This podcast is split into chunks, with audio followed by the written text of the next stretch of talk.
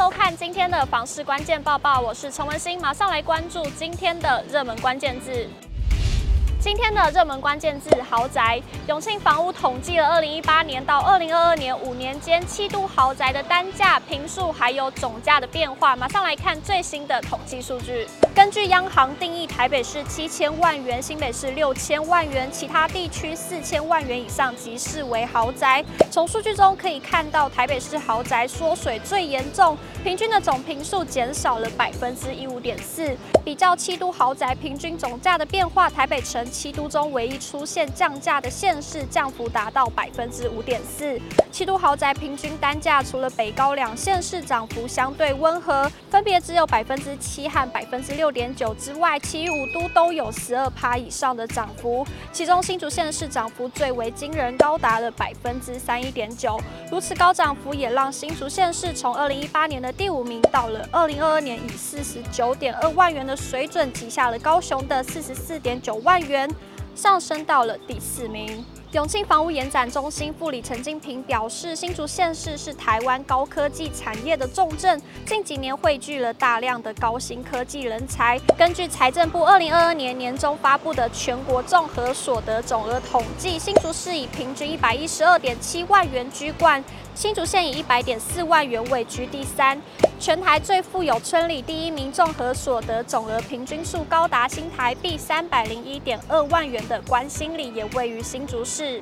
租客新贵们如今已经成为了全台口袋最深的购物主力族群之一，也明显拉抬了新竹豪宅房价涨幅。再来看到坪数的部分，七都豪宅都出现变少的状况，台北豪宅缩水最严重，五年间减少了百分之一五点四，其次是桃园则有百分之一二点九的减幅。若以实际坪数来看，桃园减少二十三点二坪最多，其次才是台北市。陈金平指出，由于土地的成本、建材与人工成本持续攀升，也为了避免让豪宅总价上涨太过剧烈，许多建商往往以减少坪数的方式应应之，才使得豪宅坪数逐渐减少。值得注意的是，七都中台南豪宅坪数缩水最少，五年间坪数仅减少了七点八坪。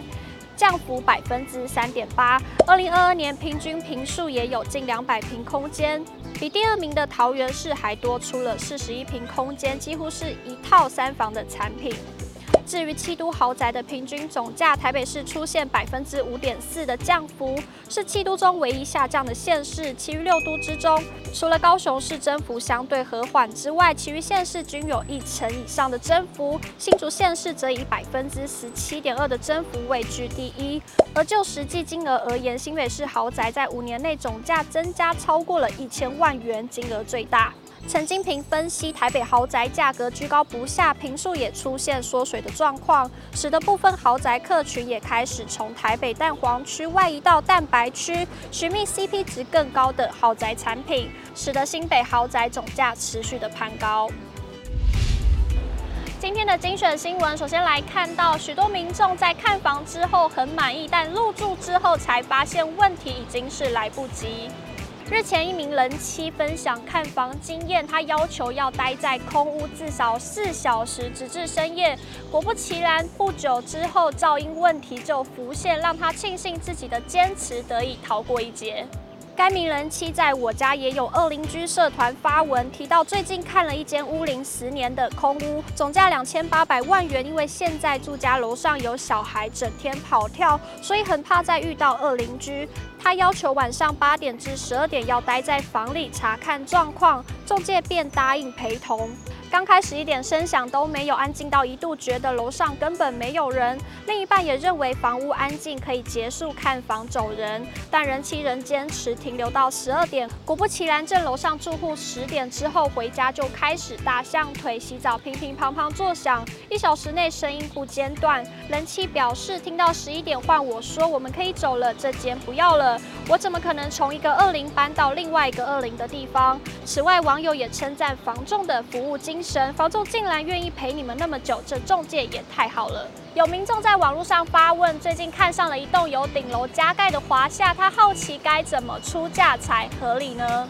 网友见状后纷纷提醒原 PO 在下手前需评估风险，也有过来人分享自身经验劝退。经验分享：邻居近四十年顶加被检举，强迫自行拆除。本身有顶加的屋主告诉你不要买，未来纷争多，要出公费的时候要被算两倍，其他楼层要使用的时候就又变成公社，不能限制他人上来，双套标准。